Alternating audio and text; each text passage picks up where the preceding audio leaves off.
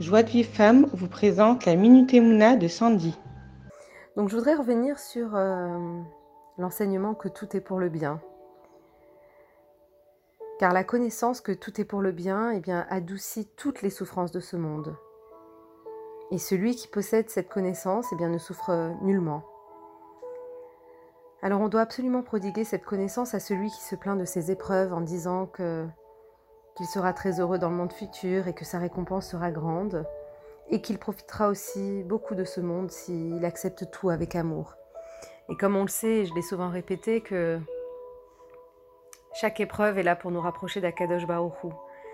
Il y a une dame qui est venue voir euh, le Rav Shalom Arouche et elle lui a dit qu'elle souffrait énormément. Et la réponse du Rav a été de lui dire N'est-il pas vrai que cela a occasionné un rapprochement avec Akadosh Baruchou Et elle lui a répondu que oui.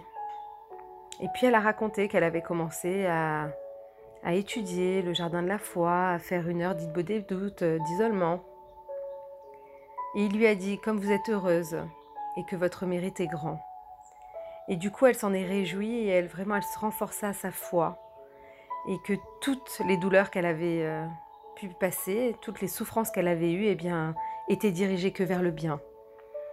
Et du coup, ça l'apaisa un petit peu. Donc on doit vraiment s'efforcer de reconnaître que tout est pour le bien, que le mal n'existe pas dans ce monde, et grâce à cela, eh bien, tout se radoucit.